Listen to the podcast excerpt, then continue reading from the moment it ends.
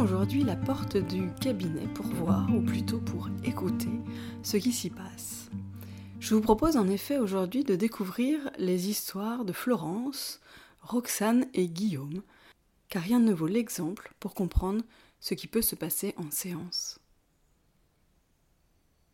Imaginez l'eau turquoise sur des centaines de mètres, deux centimètres d'eau transparente, le ciel bleu. C'est la photo que je reçois de ma patiente Florence, qui m'écrit depuis là-bas. Incroyable. Elle qui, quelques mois plus tôt, était venue pour sa phobie de l'avion. Je vais partir à Zanzibar. J'aime voyager, mais l'avion me terrifie. J'ai l'impression de mourir. Non seulement quand j'y suis, mais déjà bien avant. Dès la pensée même du voyage. Cela me hante, mes pensées sont occupées à stresser sur cet avion qu'il va falloir prendre. Alors pourquoi prendre cet avion, me direz-vous? Personne ne la force, et pourtant elle aime tant voyager. J'admire la volonté, la force de Florence de se battre contre ce, ce démon qui la terrifie. À quoi cela fait-il référence? D'avoir peur de l'avion, la peur de la mort? Un stress chronique? On explore toutes les pistes en séance grâce à l'anamnèse. Et surtout, on mise sur la force de l'inconscient, car parfois il est difficile d'objectiver l'origine de cette phobie, et souvent dans les phobies, il n'y a pas de point de départ nécessaire ou identifiable. Il y a néanmoins la volonté de s'en sortir, notamment pour nourrir sa passion du voyage, si importante pour elle. On travaille donc sur cette peur, on travaille sur la visualisation de ce voyage de plus en plus, de plus en plus positivement. Il faudra plusieurs séances dédiées à ce sujet pour que la peur de Florence soit mise à distance puis vaincue. Encore une fois, j'admire cette démarche. Une phobie n'est pas une fatalité, on peut s'en débarrasser ou à défaut, on peut la maîtriser pour qu'elle ne prenne plus le pas sur tout le reste. Je cite Florence, grâce à l'hypnose, j'ai pu partir à l'autre bout du monde sans stress. Et vous pouvez voir ce témoignage et cette photo magnifique sur mon compte Instagram si vous le souhaitez. Je passe maintenant à l'exemple de Roxane. Roxane arrive au cabinet pleine de problèmes, très confuse. Elle me parle d'abord de son poids, puis d'un trauma qu'elle a eu il y a 15 ans, puis elle m'explique qu'elle a été violée. Il y a beaucoup, beaucoup de choses dans sa vie. Tout est très présent, tout à l'heure très douloureux. Et en même temps, après la première séance d'hypnose, déjà un changement radical. On a notamment travaillé sur le stress. À la première séance, on n'a pas été travaillé sur le trauma en tant que tel, et en même temps ce n'était pas sa demande. Et à la deuxième séance, ça n'était plus le sujet. À la deuxième séance, elle revient avec une joie de vivre euh, retrouvée, une pensée plus claire, et je cite, car j'ai pu mettre des mots sur mes émotions. En début de séance, lors de l'anamnèse, écoutez l'épisode 1, saison 1 pour savoir ce qu'est l'anamnèse, il y a cette écoute prégnante, entière. On écoute avec tout notre être, pas uniquement les oreilles, évidemment, il y a aussi l'intuition, et puis lire entre les lignes. Surtout quand cette personne en face est confuse, noyée dans son mal-être finalement, qui tourne et qui retourne dans sa tête, et que l'on voit là devant soi euh, prendre corps. Donc les pensées confuses comme noyées dans ce mal-être, ces émotions de tristesse, de colère. Écouter pour aider. Aider à nettoyer le brouillard en fonction de ce que la personne amène. On va orienter vers tel ou tel protocole, telle façon de faire. On s'adapte à la personne que l'on a en face de soi, on reprend son vocabulaire, son univers, les choses qui peuvent lui parler et même son canal de prédilection. Si une personne est plutôt visuelle, on va aller sur des images, si une personne est plutôt sensitive, on va aller sur des sensations. Dans tous les cas, de toute façon, le simple fait d'être en état d'hypnose, quelque part, soulage. Puisque c'est un temps un petit peu hors du temps, où l'on se connecte euh, vraiment à soi. C'est comme ça en tout cas que je le formule. C'est peut-être pas les mots qui conviennent à tout le monde. Mais pour moi, c'est ce temps où on ferme les yeux, où on se concentre quelque part sur qui on est vraiment, sur cette part de nous qui est vraie, sincère, qui ne peut pas jouer à autre chose, où on a fait finalement tomber les masques. Cette part de soi vraie, entière, qui est là au fond de nous et qui a parfois du mal à s'exprimer, tellement il y a de couches, de masques, de d'identités sociales qui sont à franchir. Et ainsi, l'état d'hypnose permet de refaire alliance finalement avec son inconscient.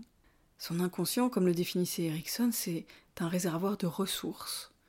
Un réservoir de ressources qui est là, prêt à nous aider, qui veut notre bien finalement. Et ainsi, être en état d'hypnose, c'est accéder à ce réservoir de ressources. Et c'est finalement demander à son inconscient de mettre en place tout ce qu'il a dans sa besace pour nous permettre de changer, d'aller mieux, d'être peut-être qui nous sommes vraiment. Il y a également la présence du thérapeute qui peut être déterminante et aussi ce qu'il va proposer. Et cela est vraiment spécifique à chacun. Il faut se sentir à l'aise avec son thérapeute, qu'il y ait une alliance. Et en tant que thérapeute, c'est ce qui est agréable aussi, c'est la relation qu'on va créer avec le consultant, tout en gardant ce regard professionnel et bienveillant.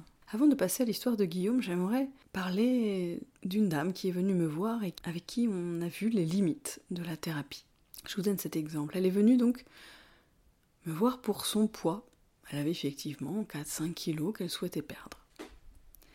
Et puis au cours de l'anamnèse, elle me révèle, euh, tard dans l'anamnèse, voire tard dans la séance, elle me révèle des attouchements lorsqu'elle était enfant. Elle m'en parle à cette première séance, mais n'est pas prête à travailler le sujet. Elle est venue pour le poids, alors on se concentre sur le poids. Même si peut-être, on ne sait pas, peut-être que celui-ci est dû à ce traumatisme enfoui depuis tant d'années puisqu'elle l'évoque à chaque séance. C'est un espace libérateur pour elle, cet espace de parole. Elle n'a effectivement jamais parlé de ce traumatisme, ni à sa famille, ni à son mari. Néanmoins, la troisième séance, elle est prête à aller travailler le sujet et visiter cette petite fille qui s'est faite agresser par le jardinier. On fait ainsi une régression en âge pour aller dans ce passé et voir comment peut-être réconforter cette petite fille, comment réparer, comment permettre de libérer quelque chose. Cela est difficile pour elle, voire impossible. Elle préfère effectivement enfermer la petite fille dans la serre plutôt que de la libérer. Elle ne voit pas en fait comment elle peut laisser cette petite fille passer à autre chose, pardonner ou couper avec cet événement traumatisant et répétitif. Alors euh, elle a préféré la laisser dans la serre, la laisser là, et elle ne voudra jamais aller plus loin, jamais soigner cette petite fille pendant nos séances. Et c'est là, parfois, où en thérapie, on touche les limites. Effectivement, il y a un temps pour tout. Il faut le temps qu'il faut pour chacun. Peut-être un jour sera-t-elle prête à libérer vraiment cette petite fille. Peut-être même à pardonner à son agresseur. À en parler, plein d'options sont possibles. Mais là, à la troisième séance, son chemin de thérapie, avec moi en tout cas, s'est arrêté pour le moment. Je continue donc avec ce dernier exemple, l'exemple de Guillaume. Guillaume est un jeune homme, la trentaine, marié, père de deux enfants. Il vient pour arrêter le cannabis. En effet, il fume régulièrement un ou deux joints par jour et c'est un besoin. Presque une obligation. Puis l'anamnèse nous mène dans différents endroits et notamment beaucoup dans sa vie de couple. Il me parle en effet de sa jalousie, de ses problèmes de couple depuis une bonne année, et au final se fixe comme objectif de bien dormir. On passe donc énormément de sujets différents, mais qui, quelque part, ont tous un point commun. Je vais y venir je choisis en tout cas de lui proposer un protocole, je choisis en tout cas de lui proposer le protocole de Rossi. Un protocole assez classique où l'on travaille de façon symbolique en mettant les mains face à face, et dans chacune des mains, on va mettre une part de soi, et on laisse les mains se rapprocher, les yeux fermés, on laisse l'inconscient faire. Par exemple, pour réconcilier, pour trouver un compromis, pour trouver une façon d'être ensemble. Une fois que les mains se touchent, il y a souvent beaucoup de choses qui se passent intérieurement, de l'étonnement aussi. C'est un protocole que j'aime beaucoup. et qui est très puissant. Donc malgré les différents sujets qu'il a mentionnés pendant l'anamnèse, un point commun, une dualité très forte entre le négatif, comme une petite voix négative dans sa tête qui le tire vers le bas, et le positif, l'envie de s'en sortir, de vivre, d'avancer. Alors dans une main, on installe ses idées noires, et dans l'autre, on installe les idées positives et sa force. La séance se passe, et il revient une semaine après, car il souhaitait vraiment travailler sur ce problème de cannabis. Je le vois revenir la semaine d'après, transformé, déjà. Il m'explique que sa consommation de joints a diminué naturellement, sans qu'il n'ait finalement rien à forcer. Et ensuite, il dort mieux. Il se sent libéré, apaisé. Il n'en revient pas d'être aussi léger. Voilà, parfois en une séance, il y a beaucoup de choses qui se passent. Et c'est souvent la première séance d'ailleurs qui est la plus forte car il y a un vrai changement, un vrai soulagement qui peut se faire.